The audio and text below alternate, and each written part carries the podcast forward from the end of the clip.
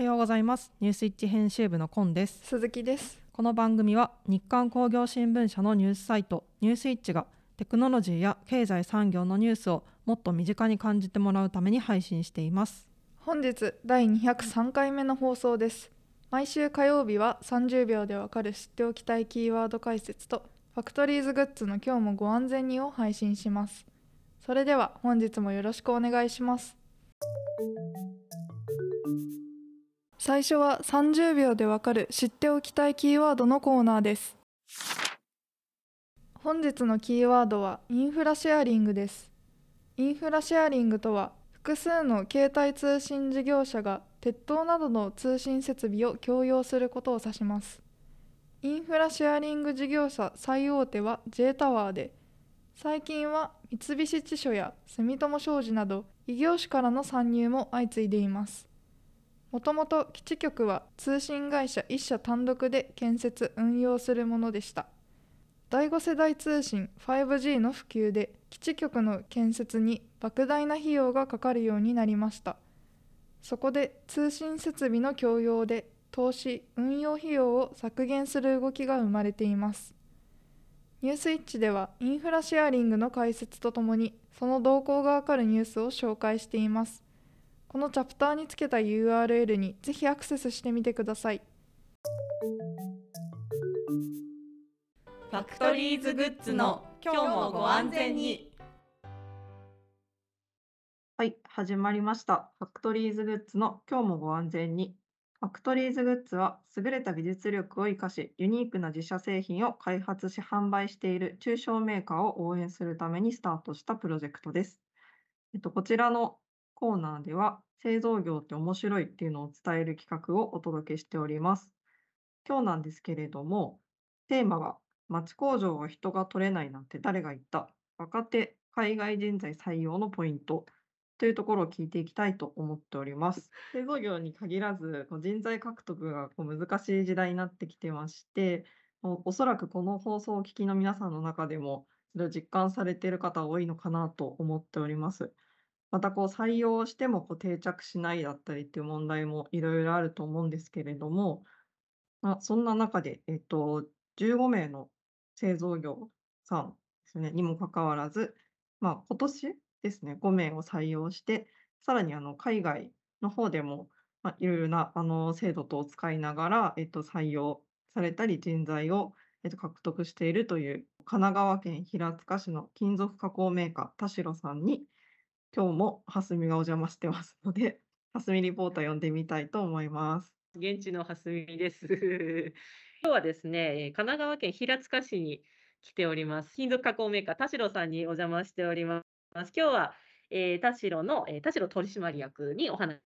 を伺いたいと思います。よろしくお願いします。はい、よろしくお願いします。はい。じゃあ田代さん、えっ、と今会社についてですね、簡単にはい自己紹介、あごあのご本人についてもですけど、はい。あのいただいてもよろしいでしょうか？はい。まず会社についてですかね。えっと、神奈川県平塚市で、えっと、創業58年目に、えーこの4月からなりました。えー精密板金加工をメインとしてまして、あとは切削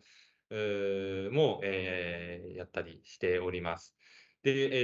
っと、まあ、会社の強みとしては、えーまあ、あの厚板が切れたりですとか、複合加工で切って曲げて、溶接して、研磨して、まあうん、組み立てまで行ったりっていうのがあり,、ありますし、あとは、えーとまあ、あのスピードですね、えーと、他社様では2週3週間かかるものが、当社では1週間以内にうん。納品前できるっていうところを強みとえーしてえーいます。で、えっと、まあ、私の自己紹介、じゃあ簡単にさせていただきます。今30歳で、えっと、家業に、え4年前に入りまして、えもともとは人材紹介業で、全然異業種から、えーまあ、家業の、えー板金加工に、えー入ったということなんですけれども、えっと、まあ、人材紹介の他にもですね、えー NGO での、あの理事として運営に携わったりっていうのもししてたりですとか、もう本当に あの異業種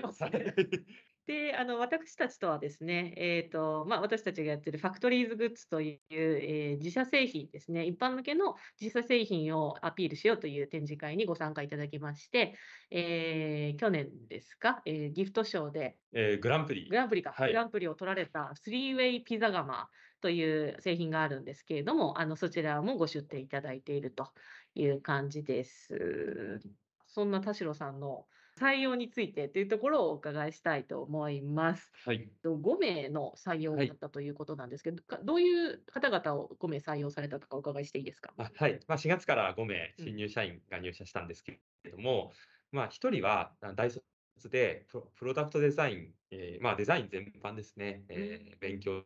してきて、まあ、ギフトショーでグランプリをピザ窯が取ったっていうところも、まあ、あの興味を持ってくれたきっかけで入社をしてくれました。これはお近くの人とか？そうですね、平塚市内にもともとえー出身で、はい。あとは、あの、アウトドアギアに、えーを自分で企画から製造までやりたいっていうふうに思って入社してくれた中途の、えっと、27歳の男性社員、未経験なんですけれども、自社製品を作ってるってことでアウトドアギアに興味を持ってくれて、えー入社をしてきてくれたっていう。やっぱり自社製品作るってそういうところで効果あるんですね。そうですね。あとの3名は技能実習生うんうんで、えっと、ベトナムから、うん。えーまあ、あの3人ですね、まだ若くてですね、はい。20歳、22歳、23歳の、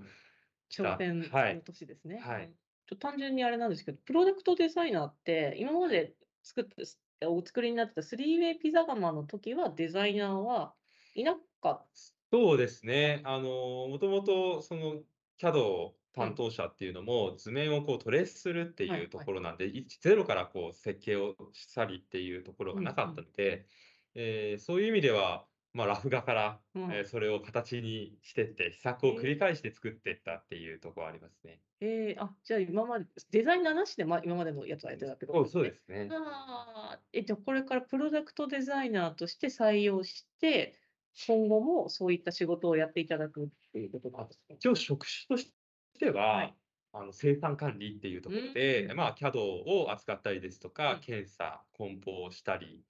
えーまあ、事務的な、う作業もっていうところで結構幅広く活躍してもらう予定なんですけれども、うん。自社製品をあの開発して、まあ、いろいろなイベントとか展示会に出てるっていうのも、まあ、採用活動のまあ一つになっているかと思うんですけれど、まあそれ以外にどういったあの活動をされているんですか？まあ、私、前職はもともと人材紹介業だったっていうこともあって、まあ、あの前職の仕事でも求人を作成したりっていうところは結構メイン業務であったんですね。なので、えっと、求人票の書き方みたいなところは、あのまあ、ちょっとな慣れているところはあのありますんで、えっとまあ、主にインディードですとか、エンゲージといった無料媒体で求人を出してます。で、まあ、そこでもポイントなんですけど、まあ、無料で使ってると、えっと、まあ、あの埋もれてっちゃうんですね、時間が経つと。なので、2週間に1回更新したりですとか、そういう工夫はしております。えで、あとは、まあ、年間、今、120名ぐらい、えー、と応募はあのある状況なんですけれども、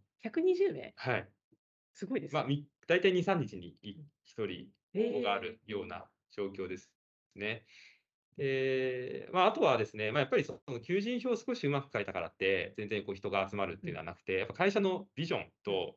あのそれえどういう方向性でこうあのやっていくかっていうところは、まあ、PR が必要かな、うん。PR というかあのきちんとこうあの目標をこう掲げるっていうのは必要かなと思ってましてじゃあそれをどう見せるかっていうところでえ採用の PR 動画ですとか、うん。そういうのを作成をしているところが、まあ、あの工夫しているところではあります。うん。あのそういったあの工夫だったりっていうのは、田代さんご自身がこう入社されてから、あのご自身で始められてきたんですか、そうですね。あの、もともとはハローワークを中心に、私が入る前までは募集をしていたっていうのがあるんですけれども、まあ、私、まあ、異業種から来て、えー最初にできることっていうのがやっぱり採用とか、あの、就業規則を見直したりとか、そういう人事労務的なところっていうのが、まあ、それしかできなかったので、あの、まあ、私から、あの、この採用については、まあ、そこで、えっと、担当者、えー変わりまして、私がやり始めたところですね。あの成果が出始めたなというのは、どのくらいからですか？あ、そうですね。それで言うと、最初の人票を少しうまく書いただけでは、なかなか人が集まらなくて、えっと、まあ、3年目ぐらいからですかね、会社の方向性と、えーまあ、その、展示会で、えーまあ、結構出始めまして、ギフトショーでグランプリを取れたっていうところも、かなりあの大きなところで、まあ、昨年のその新卒採用で募集をし始めてから、えーもうすぐですね、えっと、4月に2週間ぐらいで10名大卒、大学院卒の、まあ、プロダクトデザインに興味があるとか、工学部出身とかっていう方が応募してきてくれて、えっと、もう求人をもう2週間だけでも無料媒体だけですけど、もう一旦閉じちゃうっていうような、あの状況にまでなったので、まあ、非常にそういう、まあ、少しずつこうブランディングをしていったっていうところは大きいと思います。えーと今年は5人中3人の方は海外から、はいえーと技能技能実習生の方、はいだったと思うんですけれども、えーとそういった方々、具体的に採用するためにどういったステップを経て、はい。そのご希望者の中でもいい方を取るということをやってらっしゃるんですか？そうですね、一番大きかったのは、えーまあ、私が、えーと、協同組合ふるさとっていう管理団体をちょっとこの前まで、えーやってまして、えっと、その、まあ、もう閉じてしまったんですけれども、そこの経験が大きかったんですね。っていうのも、あの、ベトナムに、500社ぐらいこう送り出し機関っていう人を集めて日本語学校があって教育をするっていう機関があるんですけれども、で私はその管理団体を設立したときに、えーその現地のあいいその送り出し機関っていうところを、あのもうすでに、えー日本で管理団体としてやっている知り合いから聞いたりして、実際私も足を運んでみて、えーまあ、30団体ぐらいですかね、えーいろいろ聞いたりとか、実際に足を運んでみて、えーここだったら信頼できるっていうところを、えーまあ、自分の目で確かめてきたので、でそういうところでいい送り出し機関に出会えて、えーまあ、自社の方は自分で管理ができないんで、他のあの管理団体さんにお願いすることにはなるんですけれども、あのいい送り出し機関さんといい、えっと実習生っていうところをあの選ぶ一つのこうポイントになったかなっていう。実習生の採用は、はいえっと田代さんの、まあ、代というか、はい田代さんがあの、ひえっとスタートさせたというあいうことです、か？えっと2006年からうんうん開始したので、私、えっと、まあ、社今の社長の時からなんですけれども、あの、まあ、そういうところで送り出し期間っていうのが変わり、変えましたしうん、管理団体も変わり、変わったっていうのは、あの、私入ってからうんですね。そういったこう採採用先というか、あのはいな出会い先というか、はいいうのを変えたことで結構か成果というか変わりましたか？そうですね。あの、送り出し機関との関係性っていうところも、まあ、私がもとも、もう、あの、関係を築いてきたところだったので、えー例えば、べえーと、日本に来る前に、ベトナムで半年間は日本語学校で、えーもう、あの、完全全寮制で勉強も朝から夜までしていくんですけれども、そのモチベーションを実習生のアップするために、定期的にこう、 Zoomで面談をする機会を作ったりですとか、そういう取り組みが勉強中の時からその日本での就職先である田代さんが割とずっと接点を持ち続けてるっていう。そうですね。うん、それやってるとこって結構少ないんですか、日本企業に。そうですね、希望しないとなかなかそういうことも実現しないとは思いますし、あとは採用にもともと自社のベトナム人の、まあ、もう6年目の社員なんですけれども、採用に、えー携わらせて、えーベトナム人にベトナム人を選んでもらうっていうところで、あとまあベトナム人リーダーっていうのも弊社の場合決めてますんで、うんえーもう日本に来る前からある程度こう面倒を見てくれるというか、まあ自分の選んだ、えー実習生で、うんもうそういうところでこうそしあの人と人としてのあのこうつながり、えーっていうあの、まあ、この子を育ててあげようっていうこう思いっていうところを醸成していくっていうのを、あの取り組みとして行ってますね。なるほど。で、現地にいる間からあの接点を持つっていうのは、これからそういったあの同じようにね、やってらっしゃる方々も参考になるところかもしれないですね。それで採用だけじゃなくて、定着っていうところも結構大事だと思うんですけど、今、先ほどおっしゃってた6年目の方は、あ技能実習生から社員になられた方。あのまあ、在留資格でいうと特定技能のうん。在留資格に、えー技能実習生だとから変わったんですけれども、この海外の方も、まあ、日本の方もそうですけど、はい定着していただくためには、はい、何か気をつけらっしゃ気をつけてらっしゃるところありますか？もうこれは御社だけじゃなくて、まあ、弊社もそうなんですけれども、はい、全体的にはい。新卒をどうやって育てていくかっていうのはうん本当に大事なテーマだと思うんですけど、はい。なんか気をつけてらっしゃることありますか？まあ、あの、外国籍の社員と、まあ、日本人の社員、まあ、双方に共通して、えー言えるっていうことは、ことは、あの、その自分のそのやりがいっていうところうん。は、あの、おみんなよく考えてもらって、まあ、さ会社としてもそういう機会を提供できるように、えー工夫していくっていうことなんですけど、例えば、はいはい。うん。ベトナム人社員、6年目のベトナム人社員も、自分が選んだ人たちが入ってくるうんっていう経験と、えーそう裁量権を与えるっていうことで、その子たちが成長するまでは自分が面倒見なきゃなっていうやっぱ気持ちをうん起こさせられるたりするんですよね。うんうんうん任せないと責任感という自分のことにならないってことなんですかね。そうですね。なるべくいろいろ巻き込んでいく。新しい人を取るにしろ、全員で座談会とかで、こう、弊社の場合会ってくるんですよね。で、なのでみんなから意見を聞いて、えーまあ採用するっていうのもあるんですけど、自分が少しでも、こう、あの、自分が選んだ人っていう気持ちにまず、こう、みんななってもらう。っていうところもありますし、例えば、今年の4月の新入社員の場合は、内定者時代から、えー商品企画をしてもらって、それが、えーギフトショーで展示したりですとか、あの、まあ、あの、日刊工業新聞さんのイベントでも、こう、物販で出させていただいたりですとか、で、まあ、そういう経験を通じて、こう、この会社だから自分がこう、こういうことができるっていうところを常にこう、みんな、みんな持ってもらうっていうところはすごく重要なところかなっていうめっちゃわかる。こういう小規模企業だからこそ、うん。えーそその人の存在価値っていうのが、まあ、何かしらでこうあるんだっていうところを、大地さんにいては、もうずっと勤めてても自分のアイデアで商品化なんかできないかもしれないっていうところは、まあ、あると思うんですよね。なので、えっ、と、この規模だからこそ、できること、えーそのまあ、備品一つにしても自分のやっぱり要望でみんなあの検討しますし、休憩室なんかもみんなのみんなでデザインを考えましたし、そういうことができる状態に常にこう、あの運営がしていくっていうのが、あの心がけていることです。こちらで今お話にありました、えー田代さんの今年の新入社員の方に、えー来ていただきました。橋本さん。はい。はい。簡単に、えっと、どういった経緯でご入社されたか自己紹介いただいていいですか？はい。えっ、と、株式会社田代の橋本彩と申します。えっ、と、経緯としましては、地元で就職するっていうのをモットーに就活をしようと思っていて、で、調べていたら、たまたま家に近いところでうん自分がやりたいことができそうだなっていう感じで 奇跡。好きなんですけど、なので本当にあのここしか受けてないんですね。就職活動を。もうここ落ちたらまた考えようと思って、本当にここだけのために就活をしたんです。そうなんです。で、えっと、デザインをはい。をやられたいということでご入社、はい、されたと思うんですけど、はいあの内定者時代、まだ入社してない段階から、蚊取り線香代ですかね、はいをデザインされて、あの一緒にやられてきたというのを今お伺いしてます。どうでした？この一緒に入社してないところからの協力関係ってどうでした、はい。入社する前だったので、まだ会社の雰囲気も何もつかめてない状態ではあったんですけど、まあ、あの、面接の時とかからもう自分のやりたいことをやっていいよっていうのを、そういう最終割役からおっしゃっていただいてたので、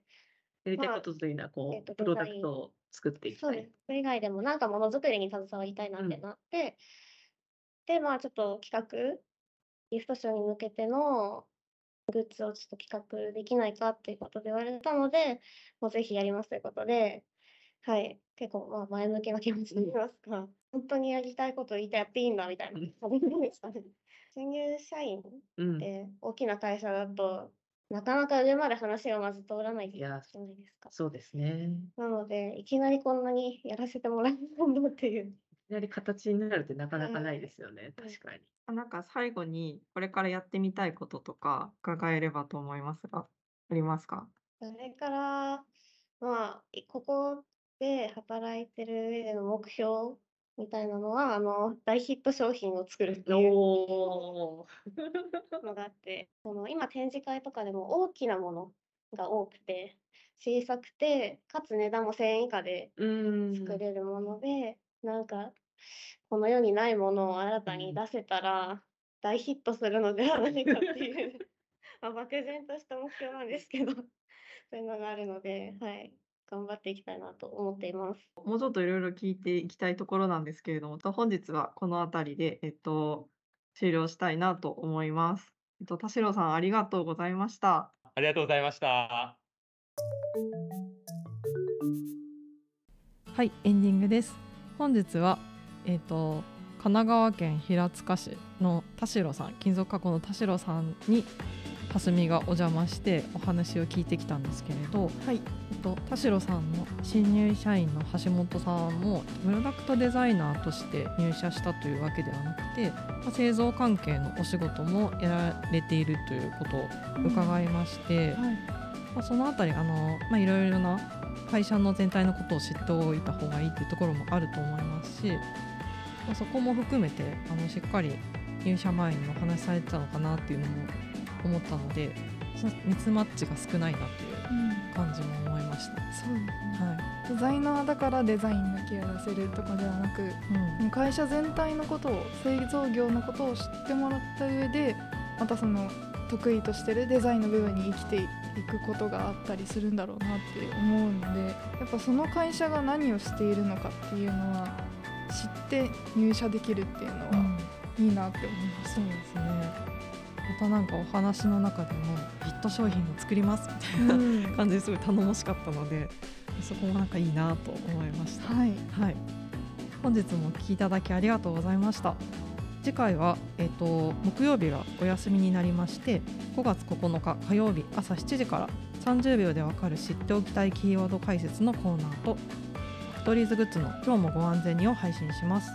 ニュースイッチラジオは、 Voicy、YouTube、Spotify 各種ポッドキャストにて配信しております。ぜひチャンネル登録やフォローをお願いします。また、ニュースイッチの Twitter もありますので、フォローやいいねをお待ちしております。感想や聞いてみたい内容があれば、ニュースイッチアットマーク日刊ドットテック宛て、懸命にニュースイッチラジオと記載の上お送りください。皆様からのお便りをお待ちしております。それでは次回もお楽しみに。